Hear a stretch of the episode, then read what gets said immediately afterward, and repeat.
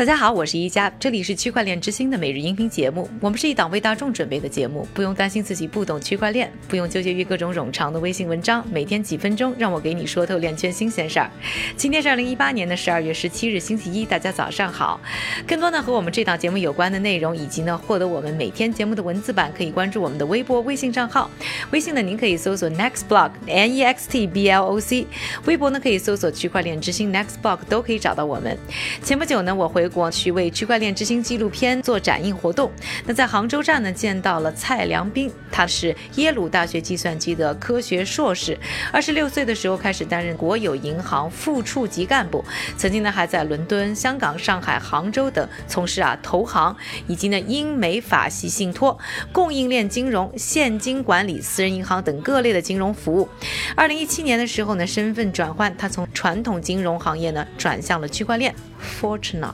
创立了 Fortuna 方图这家创业公司呢，号称要致力于打造中国第一金融公有链，同时呢，要成为全球首个场外金融衍生品市场的区块链解决方案提供商。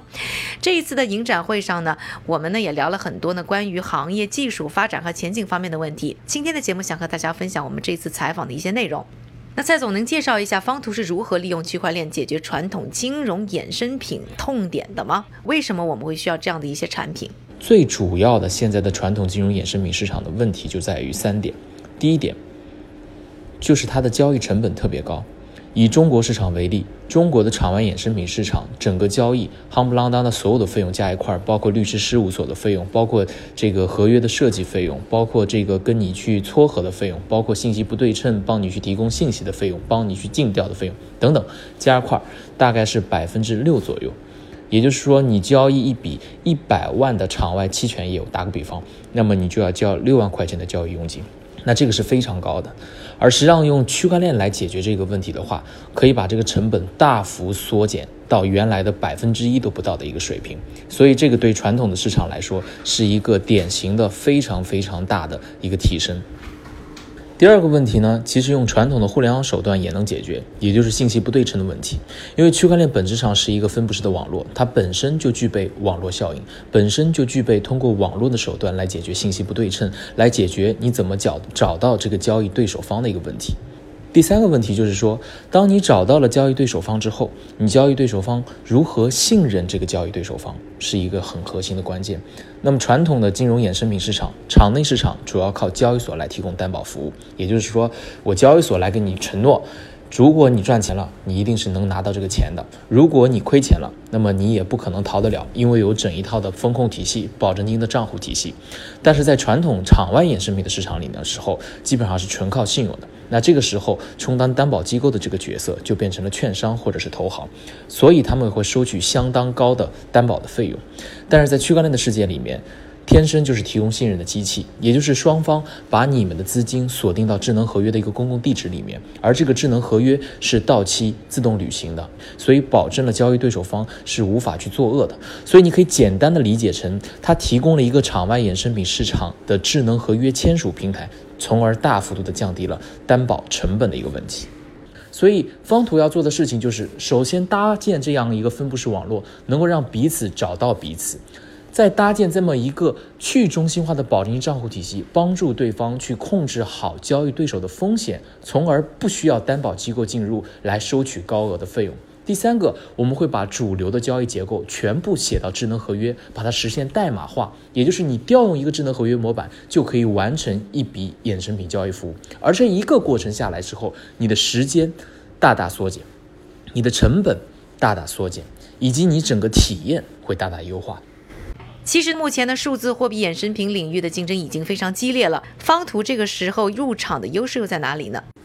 我简单来先回答一下我对衍生品这个市场的看法。就任何成熟的金融市场、成熟的证券市场，它首先有三个阶段。第一个阶段就是它基础证券不断的创新，比如说我们最开始没有证券，出来了股票；比如我们最开始没有债券市场，出来了债券市场。第二个阶段就是基础证券市场扩容。我们的证券市场变得有几十万亿这么大，我们的债券市场变得有几十万亿这么大。第三个阶段就是出现配套的、足够丰富的、深度足够的衍生品工具的市场，因为你要知道，任何的金融市场有一个成熟的标志，就是它是机构驱动的，而不是散户驱动的。而你要知道，专业投资者、机构市场。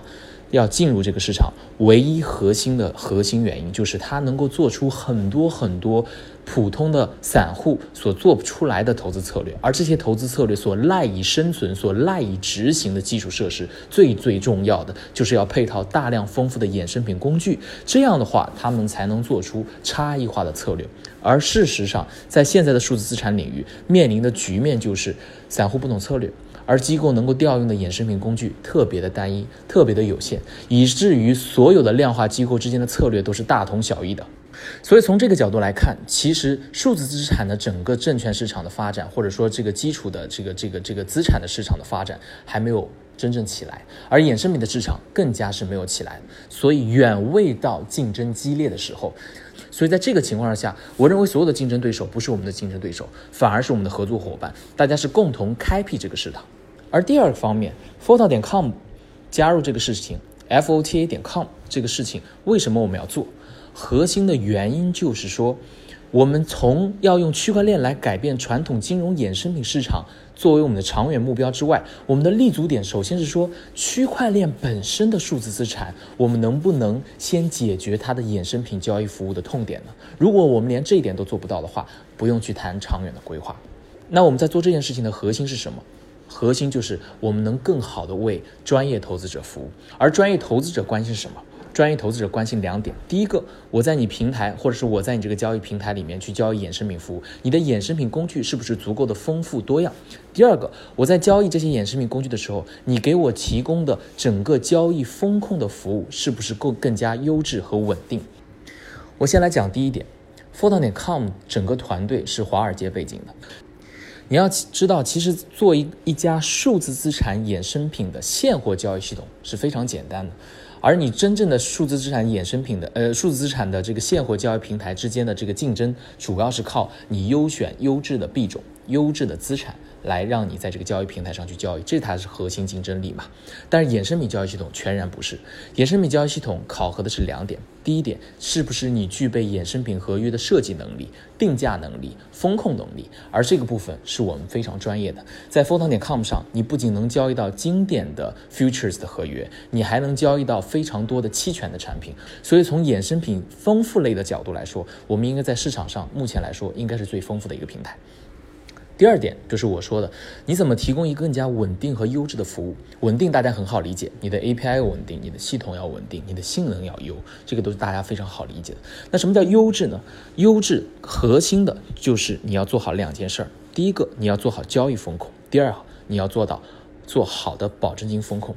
我们的优势就是在于，首先在清结算和保证金风控系统这一个保证金风控的大的模块里面的两个子模块里面，我们能够做到风控最佳，同时又能够最大化利用你的资金利用率。为什么？因为我们沿用的是全球最大最顶级的两套保证金风控系统，一家是芝加哥期货交易所 CME 的 SPAN 系统，一家是芝加哥期权清算所 OCC 的 Stance 系统。这两套系统都有一个特点，叫投资组合保证金系统。我们用的也叫投资组合保人系统。什么叫投资组合保人系统？也就是你在平台上交易的所有合约，所有不同标的、不同期限的合约所对应的保人一账户是。整一个统一的保证账户体系，这就意味着你去交易比特币合约所产生的所有的收益，是可以随时抵消以太坊的亏损的，是可以随时来新开任何标的、任何期限的仓位的，是可以随时提现走的。无论它是浮动盈亏还是已实现的盈亏，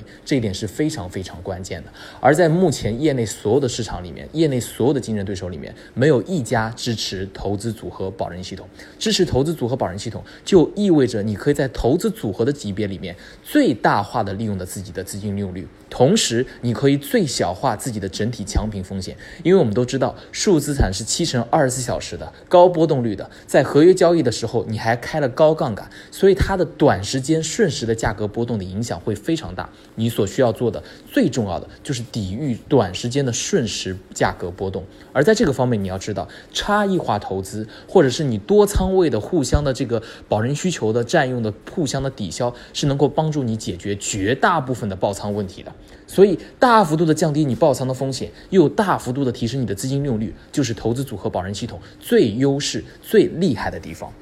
第二个部分就是交易风控的部分。交易风控的部分就是你的强平系统和你的这个交易风控系统。你的强平系统，目前业内主流的强平系统叫全量强平，也就是一旦触发强制平仓，OK，你这个账户直接归零，我不管你有没有剩余，你的账户直接归零。那实际上它在执行强平过程之中，其实资金可能是有剩余的，但是平台就一般就把你扣留了。而我们采取的是逐步强平机制，我们首先会撤掉对你最不利的单，然后会强制平仓那些对你亏损最为严重的仓位。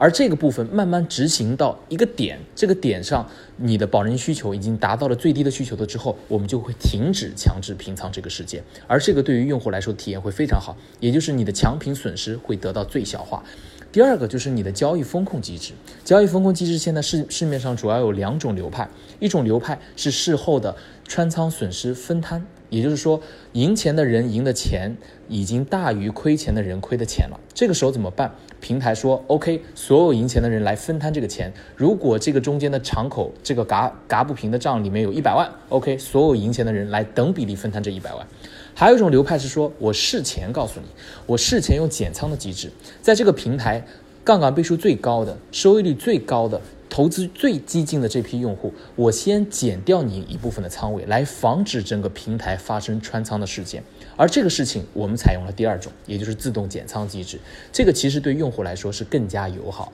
为什么？首先，我把你减仓了，我会提前告诉你你减仓了。如果你还是要继续保留这个仓位的话，OK，你可以马上开启这个新的仓位。第二个，它不是完全等比例分摊，它优先减的是最激进的投资者。第三个，对于最激进的投资者而言，减掉他的部分仓位，理论上其实相当于锁定了他提前锁定了他的收益。因为你们知道，数字资产其实它的波动会非常大，所以在这个方面，其实我们对于机构投资者而言是非常非常有。啊，竞争力的同时，我们对普通的个人投资者而言，我们提供除了普通的合约产品之外，还有别的创新型的合约产品，以及大量的期权产品，也是非常非常适合个人投资者来投资的。我听说你最近提出了一个可信交易的概念，能够跟我们大家解释一下这个到底是什么意思吗？我认为区块链可能最接近的一个本质是可信计算。可信计算跟云计算完全不一样，云计算关注的是计算效率，如何利用。集群计算的方式来提高计算的效率，而可信计算核心要解决的是计算本身过程的自证清白。而可信计算最大的应用领域，我认为就是可信交易，因为在交易环节，你最需要解决的是，就是这个交易过程和交易双方以及基于这个交易规则本身是可以自证清白。而这是一个非常关键的东西，而你要知道，不同领域的可信交易，它需要的输入端和输出端的基础设施的搭建是完全不一样的。我认为可信交易以后能够引爆人类，引爆这个所谓的交易市场，最核心的原因，就是因为不同的可信交易的细分市场，它的输入设施、输出设施以及这个可信交易系统本身都已经成熟了。那我们首先来举个例子好了。啊，你比如说衍生品的可信交易，它的输入端首先得有一个 Oracle，因为这个 Oracle 是什么呢？就是所有基础证券的实时的价格，你得需要有持牌的行情服务商给你推送这个价格，也就是要有人当裁判嘛。我一个月以后用一块钱给你买一个鸡蛋，那一个月以后这个鸡蛋到底是卖两块钱还是卖三块钱？不是你说了算，也不是我说了算，是有一个非常权威的行情服务商持牌机构来说了算的。所以这个东西。外部的可信交易系统，外部的这个可信的数据源本身是非常关键的一个基础设施。而第二个，它的输出端，输出端就是稳定币，最近非常流行的稳定币。因为你要知道，大量做传统金融衍生品交易的人，核心他是为了风控，是为了套期保值，是因为他家里要用鸡蛋，但是呢，他怕以后鸡蛋价格要涨，所以他提前先把这个鸡蛋的价格锁定掉，或者是反一反，他家里是生产鸡蛋的，对吧？生产是有成本的。人力、水电煤，还有这个母鸡，对吧？这些东西它都是有成本，而这些成本都是法币体系的，都是人民币或者美元价格体系的。但一旦的价鸡蛋的卖的价格，但是我这个鸡蛋生产出来是一个月以后，一个月以后这个鸡蛋不值这个价了，我可能会亏本，所以我提前先锁定掉我的收益，所以我要把这个鸡蛋怎么样我要去做空；如果空了，我要弥补我的损失；如果它跌了，我要弥补我的损失。这就是他们最核心的要做这个事情的原因。这就是衍生品为什么能服务于实体经济的核心原因。所以在这个方面，还有第二个输出端的基础设施非常重要，就是稳定币。因为你要知道，稳定币所谓的稳定币，就是我在数字资产领域，或者是我在跑在区块链上面的这个交易媒介本身，相对于法币世界而言，它的价格是稳定的。而你要知道，所有的生产活动，它的成本体系在目前看来，基本上全部是法法币体系的。你的水电煤、你的人工、你的厂房，所有的东西全部是法币体系的。而你的输出端的利润，或者你输出端的交易利润，如果不是法币本位的，那就会非常蛋疼。那就会非常有风险，所以交易量充足的并且可信的一个稳定币，也会是可信金融衍生品交易的一个非常重要的基础设施。而可信交易系统本身呢，可能是跟你的场景有关。如果你的场景对性能要求很高的话，那么你的 TPS 一定要高，对吧？所以当你的可信交易系统这个铁盒子 ready 了，输入端 ready 了，输出端也 ready 了，你这个这个业务模式就跑通了。那我举的是衍生品，那我再举个例子，比如说信贷好，那信贷的输入端的真东西是什么？是征信数据，也就是你的风控数据。你的可信交易系统本身是一个可信的点对点的交易、点对点的借贷平台，而你的输出端仍然是你的稳定币，因为你要知道。大量去借款的人，核心目的是为了消费，或者是为了生产。而你要知道，真实的消费场景和真实的生产的成本构成，基本上也是法币体系的。所以，稳定币仍然是非常重要的输出端的基础设施。所以在信贷这个领域，输入端是征信的数据，输出端是你的稳定币，而中间其实它的 TPS 要求不高，但是它需要自证清白，也就是点对点交易，点对点去。放一笔贷款的时候，我能够记录这两个节点的身份信息、他们的征信记录，以及我确定这笔钱是到了另外一个人的手里等等。你的交易的行为是可以自证清白的，还有很多，比如说你的可信的托管，对吧？你的可信的很多方面，所以你的可信的这个交易的这个事情本身。并不仅仅依赖于你这个可信交易系统本身，它更加依赖于你可信交易系统这个业务、这个细分业务所依赖的输入端和输出端。一旦你的输入端 ready 了，输出端 ready 了，可信交易系统 ready 了，每一个细分市场都会引爆很大很大的一个局面。这就是为什么我经常跟人说说可信交易市场有多大。你就把金融机构的市场的报表拿出来，你就会发现，金融机构市场的绝大部分的利润都是可行交易的未来的利润。什么叫颠覆式的创新？颠覆式的创新就是原来把一个中介机构百分之百的利润压缩到只有百分之五到百分之十。然后这百分之五到百分之十由一家创新机构独占了，剩余的百分之九十的利润作为消费者福利，作为用户福利返回到用户了。我们的搜索引擎是这样的，我们的这个安全平台也是这样的，当然以后的可信交易更加也会是这样。那针对目前区块链行业低迷的现状，能否对未来的发展趋势做一个预测吗？你认为数字货币市场的稳定发展还需要什么样的推动力吗？其实我刚才已经讲到了，就我认为区块链的最接近本质是可信计算，而可信计算最容易商业化的领域就是可信交易，因为你要知道，在整个市场里面，金融这个领域本身就是交易市场，而金融这个领域跟别的领域最大的一个区别就是金融是没有产业链上下游结构的，任何的产业链都是有上下游的，但是金金融是没有的，你不能说保险是银行的上游。基金是证券公司的下游，很难讲，你很难去定位，对吧？为什么？因为你本质上就会发现，所有的金融机构都是同一类机构，都是中介机构，它本身并不在生产什么东西，它要么是利用信息不对称，它要么是利用双方互相不信任我来提供担保，它要么是利用说我专业知识门槛我来给你们提供专业的服务，包括律所的服务，包括交易结构设计的服务等等，来赚你们的钱。而你要知道，在这个世界里面。有一种技术叫做区块链技术，这个区块链技术最核心的东西就是来帮你解决信息不对称的问题、信任无法达成的问题，以及所有的这个法律文本代码化的问题。这三个问题解决的话，其实在可信交易这个市场里面是可以解决很多很多的问题的。所以我对这个市场是非常非常看好的。我看好的不是加密货币市场，我看好的也并不一定是区块链技术底层的创新。我看好的是区块链这个技术在于信任创造，在于这个让法律文本代码化，以及让这个点对点交易之间的信息流流畅度非常公开。有句话叫“区块链上没有秘密”，对吧？这么讲呢太抽象，给大家举几个例子。第一个例子，你们要知道，在中国市场。万物之宗，在在金融行业叫万物之宗，万物的根本是商业银行，商业银行是经济命脉的主体。为什么？因为无论你做基金，你做券商，你做信托，你做投行，你永远离不开一个东西，叫做银行结算账户。但在区块链的世界里面，你没有 account 这个概念，你没有账户这个概念，所以这个东西它的变化。会非常非常大，它一下子把一个行业的根基摧毁了。第二个，你要发现，但凡是稍微复杂一点的交易，哪怕是你租一个房子，或者说是你去给人打工雇佣合同，又或者是说你去交易一个衍生品，对吧？未来一个鸡蛋到底涨到一块钱之后，你给我多少钱？没有涨到一块钱，你不给我多少钱？等等这样的一个交易条款，原来是要谁来负责的？是要律师事务所来服务的。而律师事务所帮你去创造一个条款、设计一个条款、审核一个条款是非常非常贵的，但在区块链的世界里面，所有的条款、所有的交易规则全部写成代码。而第三个方面，我也可以给大家举个例子，你要知道，任何的货币、任何的数字货币，或者是是典型的法币货币，它本身在流转方面是存在或多或少的限制的。第一个限制是刚才我说的，不能脱离账户体系；第二个，你不能脱离外汇管制的体系；第三个，你不能脱离 KYC 的体系，你不能脱离很多的体系，很多的限制是很多的。但是在区块链的世界里面，只要你拥有一个私钥，它能够让整一个的流动性无国界的、无账户限制的、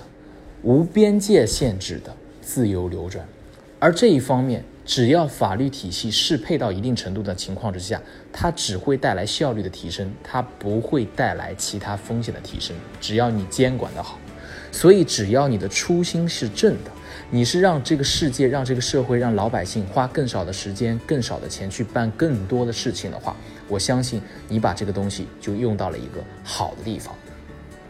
那和大家分享完这段采访之后呢，下面的时间还是交给我们的韭菜哥，他为大家准备了一系列链圈的最新快讯。好了，一家，我们先来看一组企业方面的消息。以色列大型金融服务公司 GMT 加入了瑞波网络，而 GMT 是以色列最大的和领先的金融服务公司，在全国范围内有二百五十家分支机构。